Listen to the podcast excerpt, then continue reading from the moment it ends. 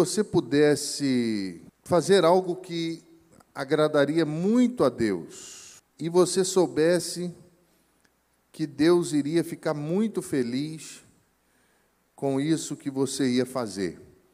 Quantos não mediriam esforços para agradar a Deus? Se você soubesse algo que o agrade muito, você faria? Você faria? É igual um filho nosso, não é assim?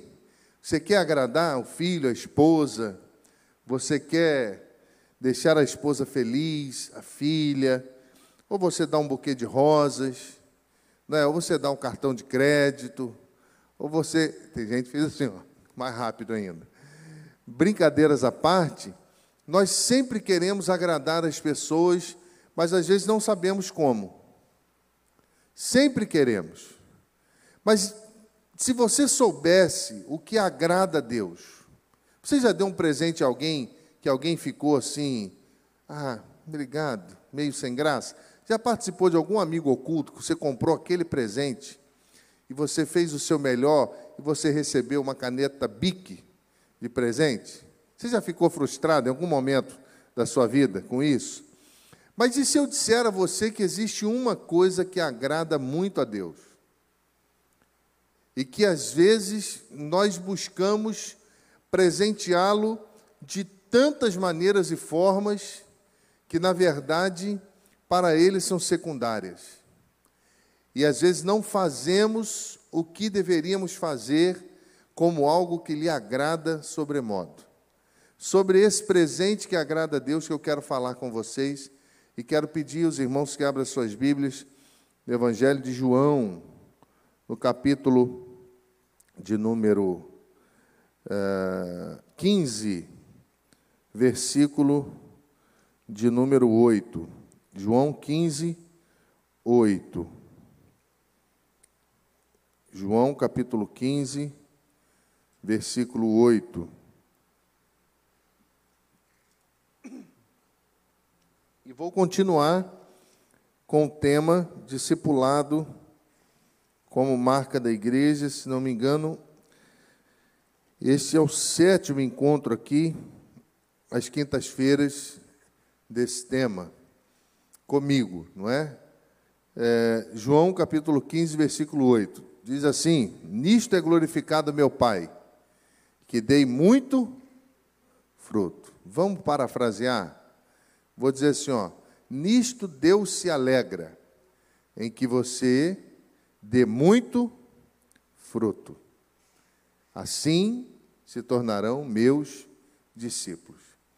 Irmãos, se nós bobearmos, a igreja passa a fazer coisas que Deus não mandou.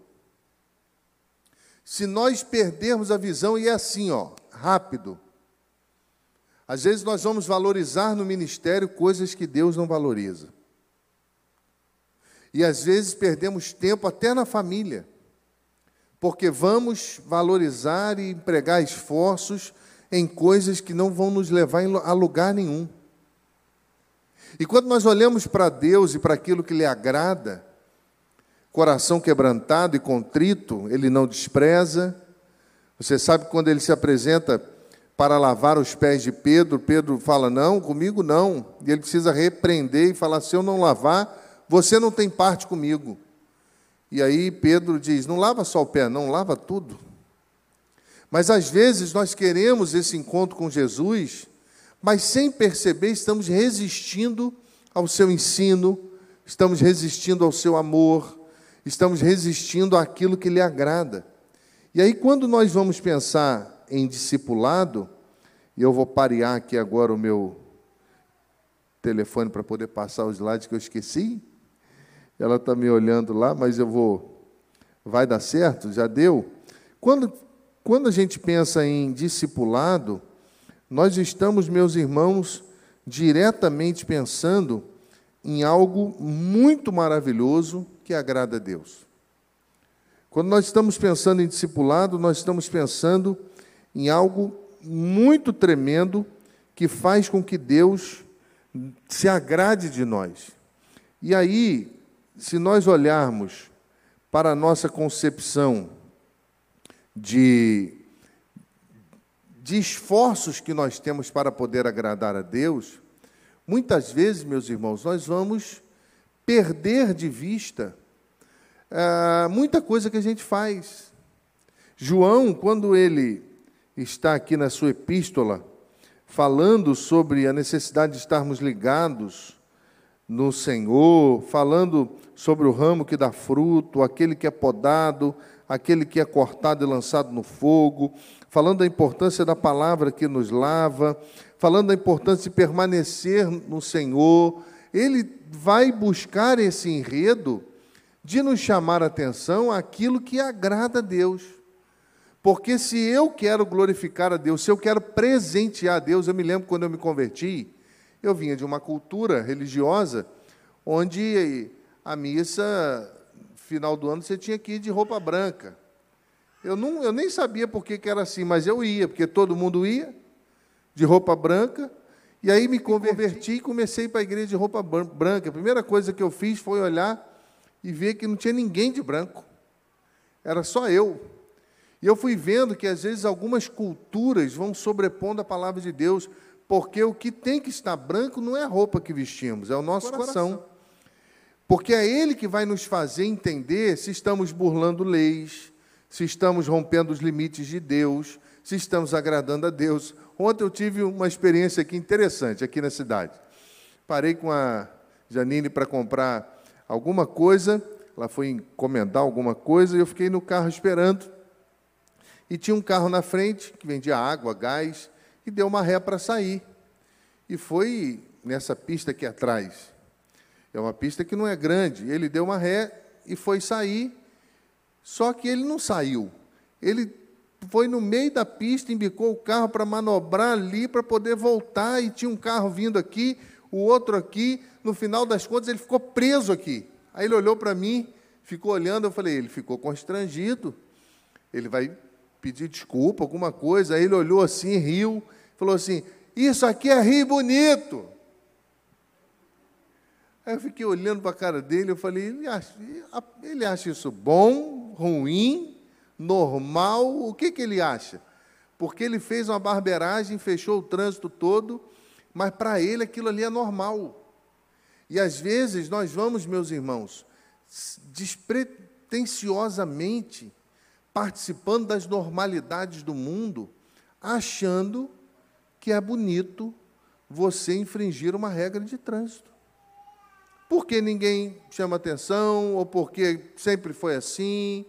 Mas quando a gente pensa em dar fruto, em agradar ao Senhor, Ele está chamando a gente para uma situação séria. Ele está convocando a igreja, está convocando todos nós, porque discipulado nada mais é do que uma reprodução de qualidade, que assegura o processo de multiplicação espiritual contínua na igreja, de geração em geração. Esse processo de multiplicação espiritual só vai se dar se a reprodução for uma reprodução de qualidade.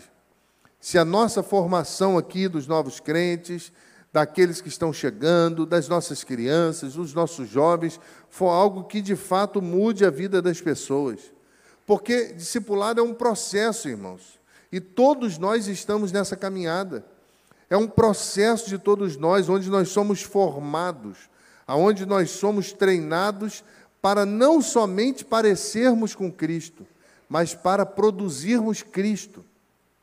Se você olhar para a história e para a vida do apóstolo Paulo, quando ele foi ah, nas igrejas da Galácia, ele, ah, ele escreveu em Gálatas capítulo 4, verso ah, 19, dizendo: Filhinhos, por quem de novo sinto dores de parto, até que Cristo seja formado em vós. Você já torceu pela mudança na vida de alguém? Você já investiu na transformação da vida de alguém? Você já vibrou com cada passo que aquela pessoa ia dando na fé? Mesmo um homem zarrão, mesmo uma mulher já grande, mas são crianças na fé. E nós vamos sendo instrumentos de Deus para, para que Cristo seja gerado, formado no coração delas, para que elas possam ter um encontro com Cristo, para que elas possam aprender a amar a Cristo, porque se amarem a Cristo, eles vão amar a igreja. Se amarem a Cristo, eles vão amar a tudo que a Bíblia diz que é bom. E aí, quando nós vamos percebendo isso, nós vamos percebendo, meus irmãos, que muitas vezes nós não damos frutos, e se não damos frutos, não agradamos a Deus. Porque Deus é glorificado quando vocês dão muito fruto. Quando o Evangelho é compartilhado, quando a Bíblia é compartilhada, quando a oração é compartilhada, quando alguém deseja conhecer mais desse Deus. Por isso, meus irmãos, nós precisamos entender que o objetivo dessa formação de Cristo em nós é uma identificação completa nossa com Cristo a ponto de algumas coisas acontecerem. Primeira delas, nós precisamos ter a mente de Cristo.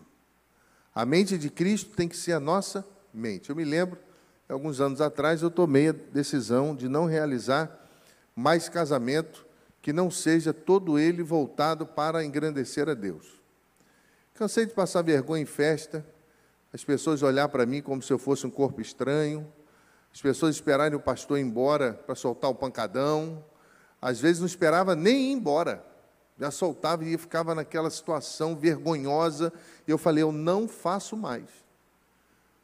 Porque se o, se o casamento é um culto e a pessoa subentende que a pessoa vem buscar a bênção de Deus e o sacerdote, o pastor, o líder religioso está representando Deus, subentende-se que é um culto para Deus. E um culto para Deus tem que ter tudo que lhe agrade. Ele tem que ser o centro, não é a noiva, não é o noivo, não é nada. E assim eu fiz. Algumas pessoas entendem, outras não entendem, mas essa semana fizemos um casamento de um casalzinho, eu orientei assim, falei que só ia se fosse assim. E ele fala: Não, nós vamos mudar alguma coisa porque queremos o Senhor lá. E hoje eu recebi um áudio lindo, falando: Pastor, muito obrigado por nos apontar o caminho, porque Cristo foi exaltado. Nós cantamos, pulamos, nos alegramos, adorando a Deus em todo o tempo, e a glória de Deus chamou a atenção das pessoas que não eram nem cristãs. Olha que coisa linda. Meus irmãos, ter a mente de Cristo em um mundo como o nosso é complicado. É por isso que é necessário que você não esmoreça. É necessário que nós não venhamos a esmorecer na formação, no cuidado, no zelo. É necessário que a gente não esmoreça. 1 Coríntios 2,16: Pois quem conheceu a mente do Senhor que possa instruir? Nós, porém, temos a mente de Cristo. É no discipulado que Cristo é formado em nós. E quando Cristo é formado em nós, é aquilo que ele pensa, é aquilo que ele ensina, é aquilo que deve acontecer na igreja. Porque isso faz toda a diferença. Então, quando nós somos formados, quando há um procedimento, há dores de parto, alguém que zela por nós até que haja o um novo nascimento, nós temos a mente de Cristo. Outra coisa que acontece interessante também é que a vida de Cristo passa a ser a nossa vida. O que, que agrada ao Senhor? Tem um livro antigo, Em Seus Passos, o que faria Jesus. Essa geração tem que ler. Nós precisamos perguntar: isso agrada a Deus, não agrada a Deus. A roupa que eu visto agrada a Deus, não agrada a Deus. Meu corpo é templo do Espírito Santo. O que eu falo agrada a Deus, não agrada a Deus. Às vezes está em rodas de pessoas que se dizem crentes, é pior do que estar em grupo mundano. Porque hoje banalizou. As pessoas têm que ter a mente de Cristo e têm que viver como Cristo viveu. Gálatas 2:20. Já não sou eu mais que vivo, mas Cristo vive em mim.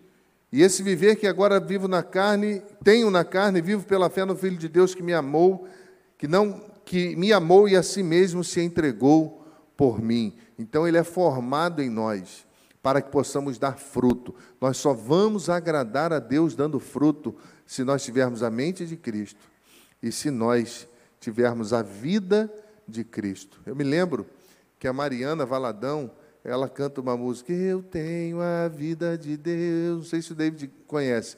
Eu tenho a vida de Deus em mim. Eu tenho, e canta isso. E É isso que faz diferença, irmãos. O mundo não pode preencher o coração do povo. O mundo, as ciências desse tempo não podem fazer no coração do homem o que somente o Espírito de Deus pode. Não pode. Mas é um processo de parto, de dor. Ah, primeira, a terceira João, capítulo 1. Ah, eu, eu oro para que vocês tenham saúde. Eu oro para que vocês sejam prósperos. Eu oro para que os jovens avancem, amadureçam, para que, para que as crianças cresçam, para que em graça, em conhecimento, mas é uma gestação. Não é fácil. Na gestação a gente sente todo tipo de emoção. Chora, ri. Janine ficou grávida do Davi, ela ficou com muita saliva. Então era caixa e caixa de clórex, e ela botava na boca e botava e botava, e ela se sentiu mal, e não é fácil, porque você divide a vida com alguém. Você está dividindo a sua vida com alguém. Você está compartilhando a, a sua força com alguém. Você e, e discipular é isso, irmão. É você dizer às pessoas: olha, Cristo ama você. Esse caminho que você está vivendo não é o caminho correto. Não foi isso que Jesus ensinou. Olha o que Jesus ensinou. Nessa formação discipular na nossa vida, nós passamos a ter a mente de Cristo, nós passamos a ter a vida de Cristo. E outra coisa que está fazendo falta nesse tempo, a ética de Cristo precisa ser a nossa ética. Diz a Bíblia, 1 João 2,6: aquele que diz que permanece nele, deve também andar como ele andou ética de Cristo. Não se fala mais sobre isso. As pessoas estão rompendo os limites da ética, as pessoas falam o que querem, falam mentiras, as pessoas lançam palavras ao vento, as pessoas, e isso é muito feio para a igreja, para o mundo não é feio, irmãos? Ainda mais para a igreja de Jesus, isso é muito feio. Mas isso só é vencido se esse processo de discipulado de correção mútua uns aos outros. Eu eu estou com você dando senso à sua vida, você está comigo e nós juntos vamos caminhando e vamos avançando como igreja e vamos falando o que é certo, vamos cuidando daquilo que Deus é, preserva, vamos fazendo aquilo que é certo. Mas além de ter a mente de Cristo, além, meus irmãos, de ter a vida de Cristo, além de cuidarmos da ética do reino de Deus, nós também passamos a ter o sentimento de Cristo. E qual o sentimento de Cristo? Filipenses 2,5: Tende em vós o mesmo sentimento que houve em Cristo Jesus, que a si mesmo humilhou-se, despiu-se da sua glória e tomou a forma de servo. Nós precisamos, meus irmãos, entender que evangelho é serviço, evangelho é trabalho.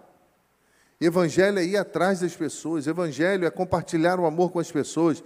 Evangelho, meu irmão, é você começar de novo ensinando o beabá, aquilo que você fala assim: ah, mas isso não é impossível que as pessoas não saibam. Não, mas são essas coisas, coisas impossíveis que você acha que as pessoas sabem, que elas não sabem, e precisa ser ensinado de novo.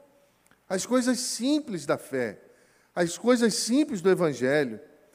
E aí nós vamos perceber que Jesus usa o relacionamento como um fim para difundir o reino de Deus. Ele começa o capítulo 15: Eu sou a videira verdadeira e o meu pai é o agricultor. E todo ramo que estando em mim não der fruto, corta, estando em mim permanecendo em mim. Olha, olha a relação que ele vai criar para, para nos fazer entender que nós não vamos conseguir agradar a Deus, dando frutos para Deus, se não houver relacionamento. Se você não se relacionar com a igreja, igreja é relacionamento, meu irmão. Igreja, 90% das pessoas que vêm à igreja vêm porque se relacionam. 90%. É relacionamento, é história, é cuidado, é zelo, é amor uns pelos outros. E o discípulo cristão precisa entender que discipulado é relacionamento de mestre e aluno. Mas não é um relacionamento qualquer, é baseado em princípios. É baseado no modelo que nós temos no qual o mestre reproduz no aluno a plenitude da vida que tem em Cristo e que o aluno é capaz de treinar outros para ensinar outros, e assim o reino vai avançando. E nós precisamos entender que existem princípios do discipulado. Discipulado nada mais é, meu irmão, do que uma semente que é regada. Nada mais é do que uma semente que é plantada. Tem uma menina aqui na igreja que eu fico olhando para ela e falo: essa menina é tão boa na música. Vamos investir na vida dela. Daqui a pouco Deus mostra um, esse menino é vocacionado, vamos semear na vida dele. Depois Deus mostra outro líder. Olha como é que o reino de Deus vai florescendo. Olha como que Deus vai fazendo. Nós vamos vivenciando esse princípio. E qual é o princípio? O grão que cai na terra. Diz a Bíblia, João 12, 24: Em verdade, em verdade vos digo: se o grão de trigo cair na terra não morrer, fica ele só, mas se morrer, produz muito fruto. Sabe por que muita gente não glorifica a Deus dando fruto? Porque não venceu o orgulho e o ego. Ninguém consegue dar fruto para Deus querendo tomar o lugar de Deus. Ninguém consegue dar fruto para Deus achando que tem um controle das coisas. Ninguém consegue dar fruto para Deus e glorificar a Deus se o seu orgulho for maior do que a sua prostração. Se o seu orgulho for maior do que o seu quebrantamento. Você sabe que Jesus era esse grão de trigo. E era necessário morrer para que a, a vida era necessário morrer para que a vida divina ela pudesse produzir e expandir a igreja. Ele, ele está falando sobre esse princípio. E é muito interessante, meus irmãos, nós entendermos isso, porque às vezes esses princípios passam desapercebidos na nossa vida. Duas coisas interessantes para nós encerrarmos. A primeira delas é quando ele fala do componente essencial que é a morte de si. O chamado ah, de Cristo para o discipulado é um chamado para a morte do eu, que significa, meu irmão, entrega absoluta. Lucas 9, 23. Se alguém quer vir após mim, negue-se a si mesmo, dia a dia, tome a sua cruz e siga-me. João 1, 43. Segue-me. Sempre tem sido uma ordem, um convite, quando Jesus diz aos discípulos: segue-me. E ninguém pode interpretar, arrependei-vos porque está próximo o reino dos céus, Mateus 4, 17, como uma súplica de Jesus, como se Jesus estivesse suplicando. Jesus ordena a cada pessoa que renunciasse os seus interesses, abandonasse os seus pecados e obedecesse a Ele completamente. João capítulo 12, verso 26, ele continua dizendo que aquele que o segue será honrado pelo Pai, aquele que o serve. E a obediência a Cristo no segue-me resulta na morte de si mesmo. Porque sem isso, meus irmãos, o cristianismo, sem a morte de si mesmo, é apenas uma filosofia abstrata, um cristianismo sem Cristo. E eu vou dizer para você, não se assuste se o número de pessoas nas nossas igrejas que vivem assim for mais alto do que você imagina. Não se assuste, porque toda vez que o homem tenta tomar o lugar de Deus, ele não consegue produzir frutos para Deus. Toda vez que nós não quebrantamos o coração, não buscamos a Sua vontade, não nos submetemos ao Seu senhorio, nós estamos distantes daquilo que lhe agrada. Por que morrer? Morrer é ser liberto de todas as coisas para viver para Deus. Romanos 8,10. Se, porém, Cristo está em vós, o corpo, na verdade, está morto por causa do pecado, mas o espírito é vida por causa da justiça. Então, a primeira verdade nesse contexto, interessante, essencial, é a morte do eu, do ego. E a segunda verdade é a reprodução. Jesus ordena aos seus discípulos que eles produzissem em outros a plenitude da vida que eles encontraram nele. Ele avisou que todo ramo que estando nele não desse fruto, seria cortado, e todo aquele que desse fruto seria limpo. Para quê? Para produzir mais fruto. Por isso que quando nós lemos, a Bíblia diz que nós somos limpos pela palavra. Por isso que quando nós estamos lendo, estudando a Bíblia, ela está nos lavando, nos limpando, para que a gente consiga dar fruto, para que a gente seja podado, para que haja limites em nós, para que haja consciência do nosso lugar em Deus. Meus irmãos, um discípulo maduro tem de ensinar outros crentes como viver uma vida que agrade a Deus, equipando-os a treinar outros e assim por diante. Uma vez eu cheguei em uma igreja e as mulheres da igreja vinham horrorizadas, porque tinha uma menina que usava roupas assim, muito decotadas. E vieram, pastor, tem que fazer alguma coisa. Eu falei, por que vocês nunca chamaram ela como irmãs em Cristo e conversaram com ela? Mulheres maduras, casadas, por que vocês não, não tratam dela, não pastoreiem o coração dela? Não vão ouvir o porquê que ela se veste assim.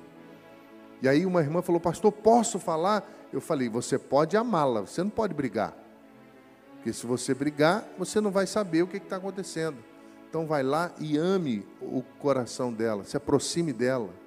Procure saber por que, que ela faz assim. E aquela irmã foi e começou a compartilhar o amor de Deus e com muito carinho foi tendo aberturas e foi descobrindo coisas que é que ela podia ajudar a pessoa. Porque, meu irmão, o discípulo maduro, ele tem que ensinar outros. Os homens têm que fazer isso, os homens mais maduros, mais experientes, têm que fazer com os mais jovens. Os anciãos são tão importantes, porque eles conhecem o caminho, eles já passaram pelos caminhos, e eles não têm que olhar para os jovens com um olhar de repúdio, de, de repreensão o tempo todo, eles têm que olhar com um olhar de amor e chamar para perto e ensinar a passar pelo caminho, ensinar a, a viver a vida com Deus. Isso é importante, meus irmãos, porque se nós não entendermos isso, nós não vamos treinar pessoas, nós não vamos viver a vida que agrada a Deus, nós não vamos presentear a Deus em momento nenhum. 2 Timóteo, capítulo 2, versículo 2: E o que da minha parte ouvistes através de testemunhas, isso mesmo transmite a homens fiéis e idôneos para instruir a outros. Paulo está falando a Timóteo: Eu fiz com você, você faz com outros. No episódio da lavagem dos pés, o que, que Jesus falou com os discípulos? Agora vocês vão e façam o mesmo. É sempre assim, é sempre um ao outro, é sempre cuidando do outro, é sempre amando o outro. Porque, meu irmão, o discipulado é um único meio de se produzir tanto qualidade como quantidade de crentes que Deus espera, que Deus deseja. O texto ele é muito rico quando ele vai dizer que o Senhor espera que cada um de nós dê muito fruto. E eu queria orar com você. Queria ter um tempo de oração com você. Para que você avaliasse a sua vida, para que você avaliasse o seu coração, para que você pudesse, diante do Senhor nessa noite, aqui no santuário, esse grupo bonito que nós temos, e você na sua casa, você pudesse avaliar: você tem concorrido com Deus, ou você tem morrido para as coisas de você mesmo? Para que Deus governe, para que Deus direcione? Como é que está o ego? Como é que está o seu coração? Você tem a mente de Cristo? Você tem a vida de Cristo? Cristo vive em mim. Você é uma pessoa ética? Cuida da sua língua? Cuida daquilo que você fala? Cuida daquilo que você espalha? Você é uma pessoa que tem o mesmo sentimento de Cristo, de se humilhar, de buscar o pó, porque talvez haja esperança. Isso tudo só acontece, irmão, se alguém tiver dores de parto conosco. Se alguém ensinar a gente. Se alguém não desistir de nós. Se alguém nos corrigir, mas não abandonar. Corrigir e amar, corrigir e amar, corrigir e amar. É por isso que o cânon também pode significar régua ou vara de medir, porque através da palavra de Deus nós somos medidos todo dia. Através da palavra de Deus nós somos orientados todo dia. E nós precisamos, irmãos, se queremos uma igreja que influencie a sociedade, precisa começar em cada um de nós.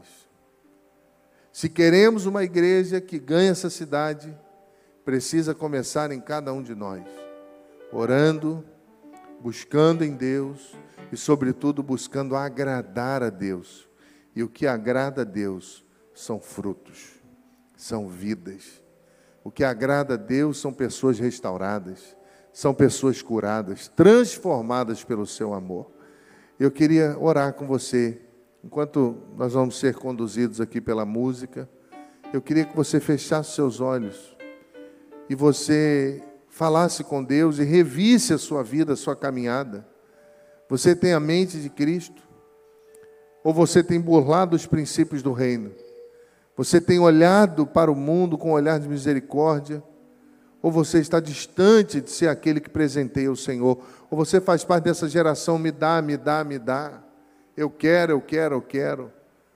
Quantos anos você está na presença dele? Pergunta para ele, Senhor, o que eu posso fazer para te agradar?